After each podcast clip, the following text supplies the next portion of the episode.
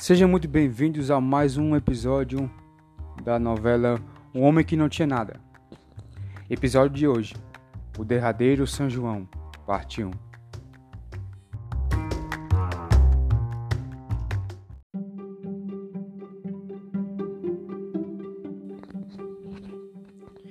Antes que a multidão cercasse os corpos mortos dos policiais e, consequentemente, fosse interditado o desfile, os outros guardas fizeram questão de apaziguar os nervos daqueles que presenciaram a cena para não atrapalhar as festividades da cidade.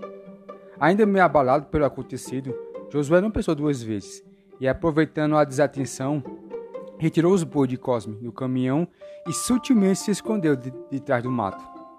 O vai e vem de oficiais era estranho para o parâmetro de trajeto.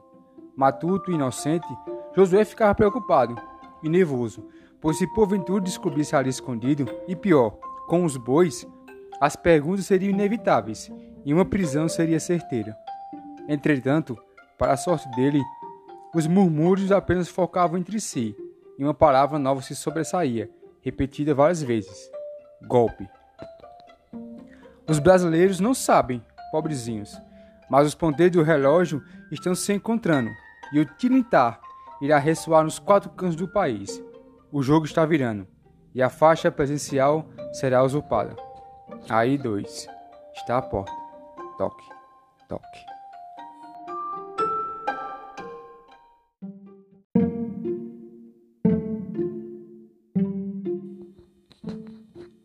Duas horas se passaram, o sol estava se esfriando e finalmente os guardas se foram. Esse é o momento de Josué sair de seu esconderijo.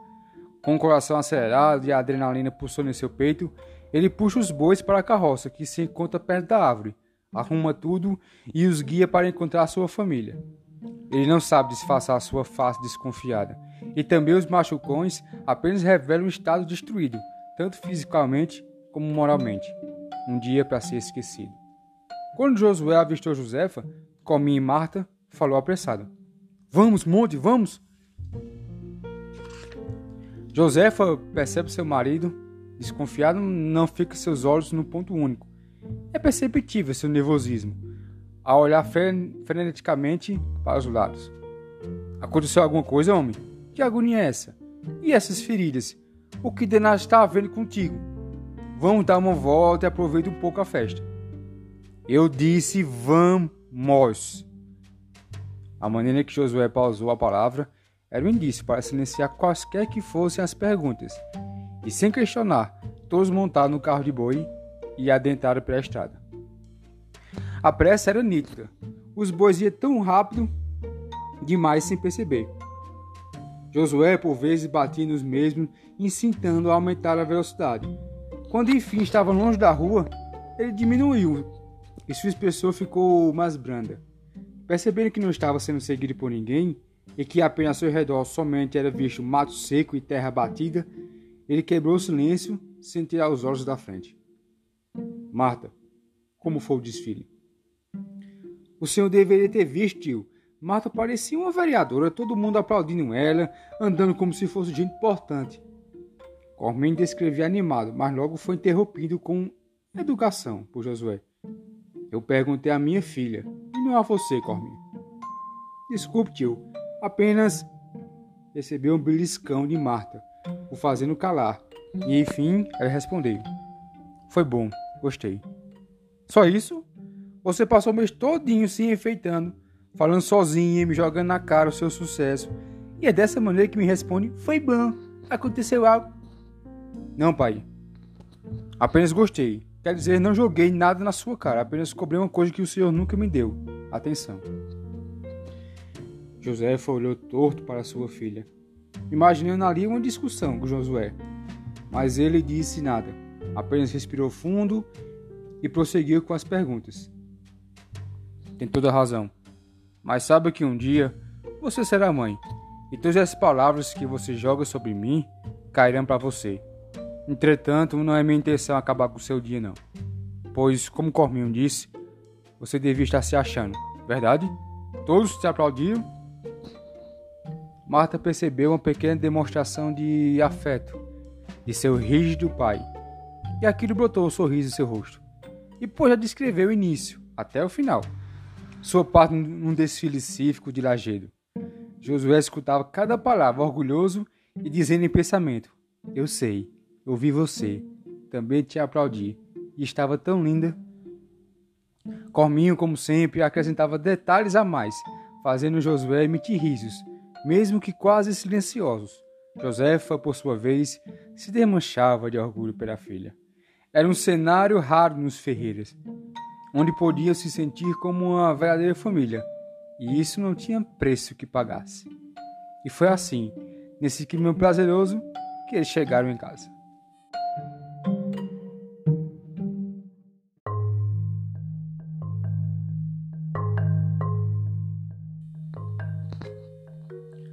Daqui a pouco eu chego pro jantar.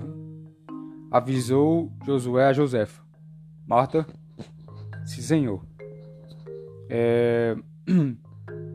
Demorou um pouco para formular a frase, pois para seu dicionário era difícil dizer em voz alta.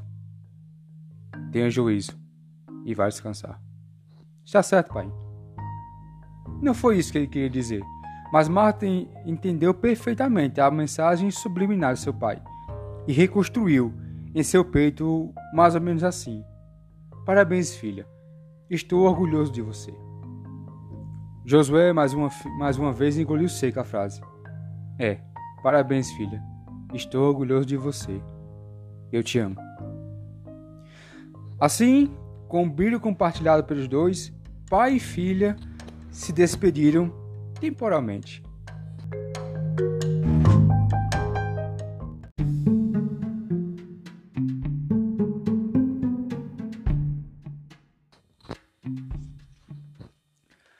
Vamos, Corminho.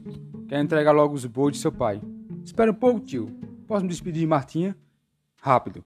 E mais uma vez, seu nome é Marta. Seu moleque atrevido. Sem vergonha. Não foi com ignorância, apenas um aviso de sua maneira. Corminho não tinha medo de seu padrinho de fogueira, e sim muito respeito e consideração. Contudo, ele não podia esconder a alegria de quando estava perto de sua filha, um sentimento que o próprio não sabia descrever.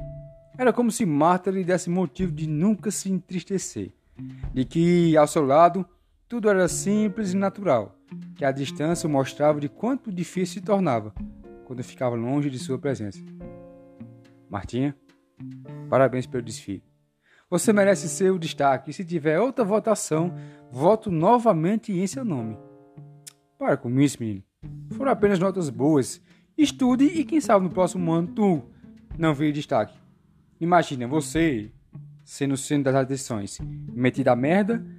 Será que ia suportar? Ela gargalhou e quando ele segurou sua mão, a sua reação mudou instantaneamente. Eu tô falando sério, menina. Você merece isso e muito mais. Lhe conheço. É duran, durona e bruta. Também puxou seu pai. Mas não foram somente notas boas, e sim sua determinação e coragem, que te fizeram tornar destaque não somente da escola, mas sim de toda a cidade. Deixa de falar asneira, Corminho. Era visível seu desconforto. Marta ficava vermelha como se fosse fogueira, mas seu coração acelerava num ritmo que a mesma gostava. É, mas mesmo assim, obrigado. Eu que agradeço. Pelo que, menino? Oxi. Por estar ao seu lado nesses momentos. Os olhos de Corminho não piscavam, e Marta era atraída por ele. Por segundos, ambos se olharam fortemente. Ele soltou sua mão da dele e caminhou para dentro de casa. Até mais, Corminho. Até mais, Martinha.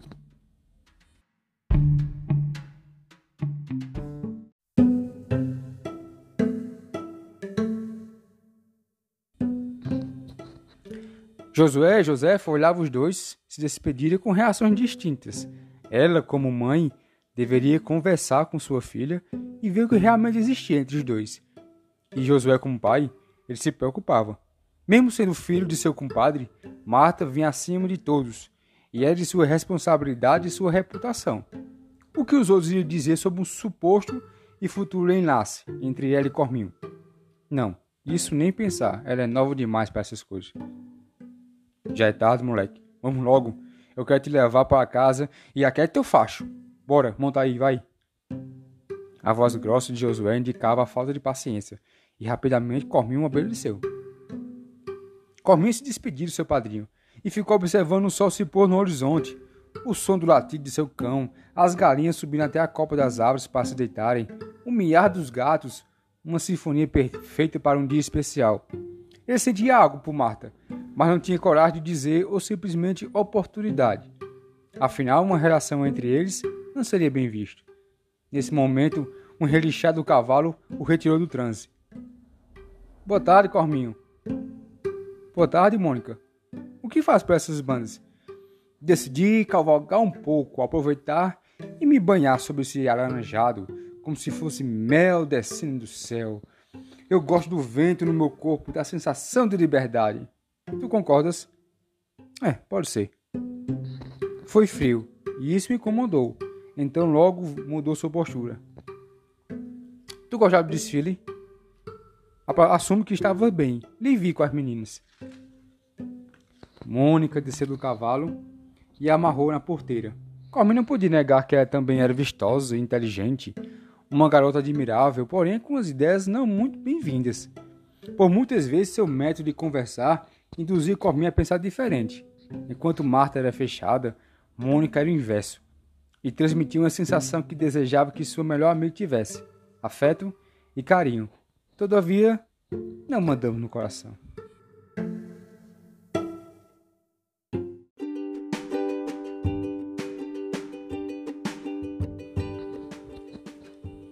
Poderia ser eu, a rainha de Lagedo.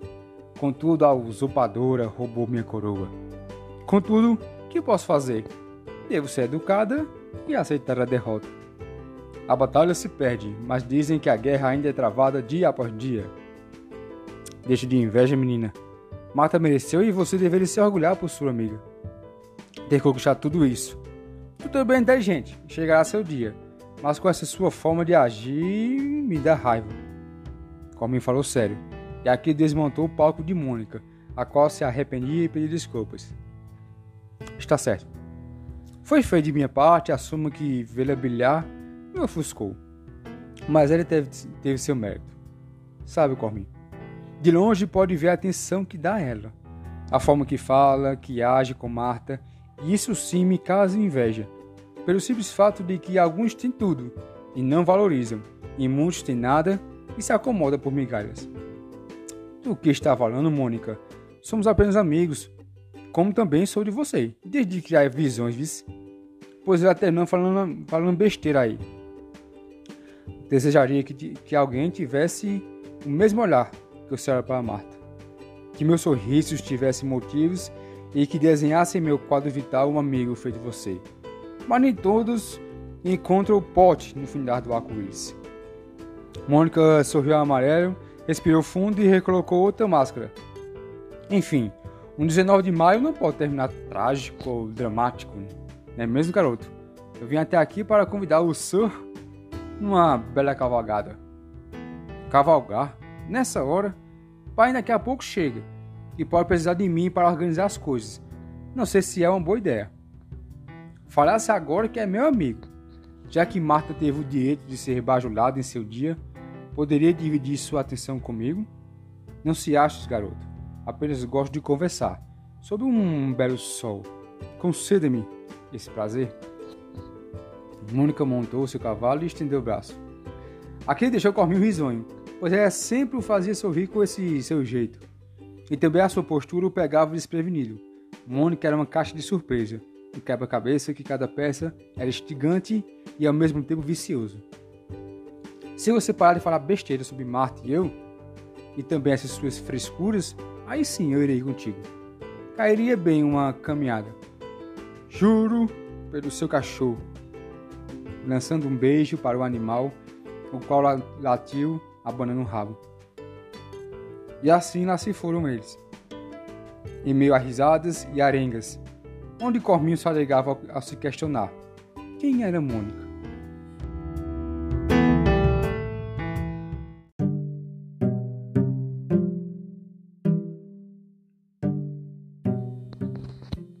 Os dias se passavam e tudo estava estranhamente, estranhamente indo bem para Josué. O ocorrido com os bois de Cosme no dia 19 de maio, até o atual momento, continuava sem mudanças, como se nada tivesse ocorrido. A chuva enfim molhava a terra árida do agreste lagidense. As plantações de milho e feijão que o mesmo cuidavam estavam grandes e fortes, uma vista que deixava contente o pobre Josué. O clima e a situação mexiam até com suas estruturas familiares em sua casa. Ele continuava com seu jeito duro, contudo por vezes, sem perceber, Joséfo pegava desprevenido, a cantar no meio das palmas. Ver seu marido daquele jeito a animava de uma forma que a mesma não se encontrava acostumada. As noites eram mais calorosas dos dois, debaixo dos lençóis. O fogo da paixão dos tempos de namoro retornava, tanto com o brilho da lua, como radiado pelo candeeiro. José e Josué se amavam, curtindo o tempo de bonança que a vida lhe dava. Marta, por sua vez, fazia tempo que não discutia com seu velho pai. Pelo contrário, os dois começavam a respeitar o espaço do outro. Era meio-dia, na hora da saída do colégio, e que sentado sobre um tronco de árvore, lá estava Josué, à espera de Marta. Inicialmente, sua filha ficou sem compreender aquilo. Pensou de imediato que alguma coisa tinha ocorrido com sua mãe, até Cormin ficou surpreso. Painho, aconteceu alguma coisa com manhã? O que o senhor está fazendo aqui? Enchi de pergunta Marta. Josué, por sua vez, deu uma longa tragada em seu fumo e jogou o resto fora. Que agonia é essa, menina? Um pai não pode vir buscar sua filha? Se não quiser minha companhia, posso deixar de vir aqui e agora eu volto para casa. Não, pai, não. Desculpe. É porque o senhor nunca vem me buscar e somente me veio isso na cabeça. O semblante de Marta ficou alegre como com esse inusitado encontro, que até se esqueceu de Corminho. Boa tarde, afilhado. Josué o cumprimentou. Boa tarde, tio. Benção.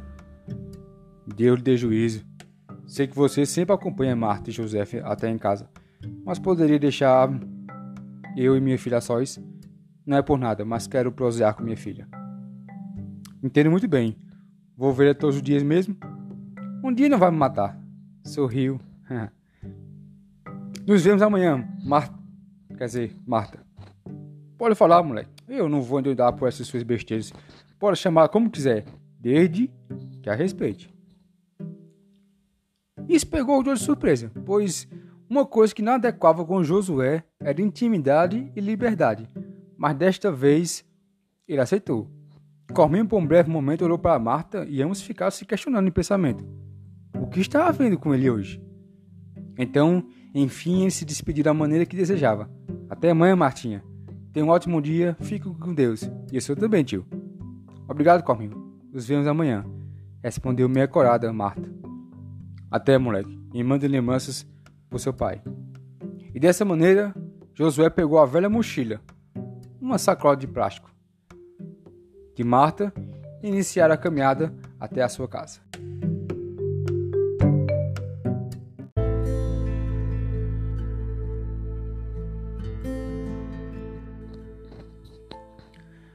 Os dois nada diziam, pois aqui se tratava de um novo, no qual ambos não estavam acostumados.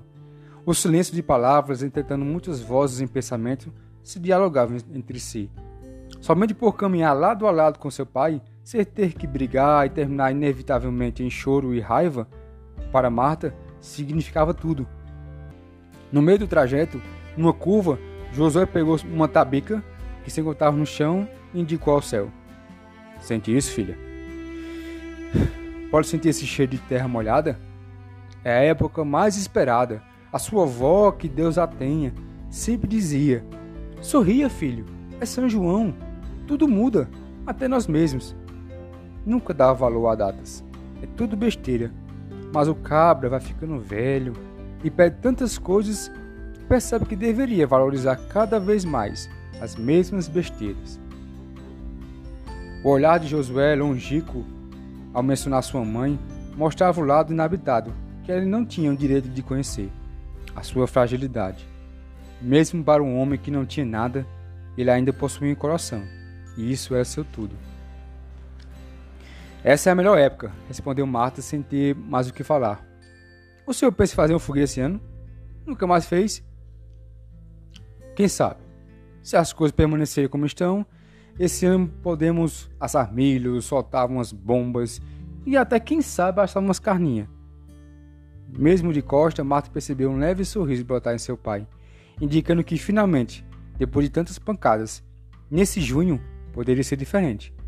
Mas de repente, ele a olhou, retornando à velha feição, conhecida, e finalizou: Ninguém sabe se essa possa ser o nosso derradeiro São João. O que o senhor está querendo dizer? Aquelas últimas palavras fez botar um frio em sua espinha. Saber que não era à toa que o senhor vinha me buscar da escola. Diga logo o que está acontecendo. Ele pensou por um momento em introduzir a ideia de ir a São Paulo para Marta, mas ele saberia sua reação e não estava com paciência de aturar ataques de infantilidade.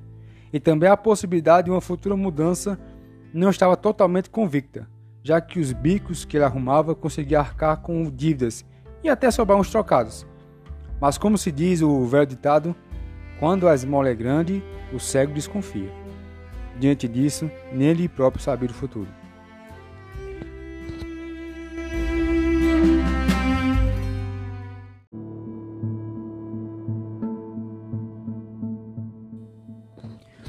Você já é grande e esperta, Marta. E deve perceber que o mundo não é essas tolices que aprende na escola e em livros. A vida real ela é bruta demais, até com os inocentes como você. Então não se acostume tanto com os tempos bons, pois depois eles passam. E somente sobrará lembranças. Um dia, um dia você vai entender do que eu estou falando. Eu sei muito bem o que quer dizer pai. Não me trato como criança. Posso não ser vivida como senhor e manhinha, mas tenho cabeça para entender isso. E sei que a realidade é outra. Contudo, depende exclusivamente de nós, se quisermos permanecer no nada ou em busca do muito.